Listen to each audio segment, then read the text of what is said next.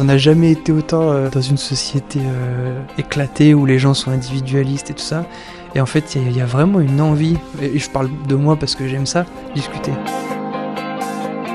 Mais je le vois au coworking, on aime tous ça, discuter. Si on pouvait être payé à discuter, je crois qu'on serait tous heureux. Il y a vraiment une envie d'humain. C'est super important, en tout cas c'est super important pour moi d'avoir un contact humain.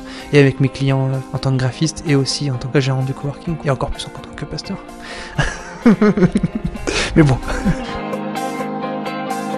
On passe le, plus clair de notre temps en entreprise. Enfin, on va travailler avec des personnes avec qui on va passer aller entre 7 et 8 heures par jour. Si tu peux pas discuter, euh, autant rentrer chez soi.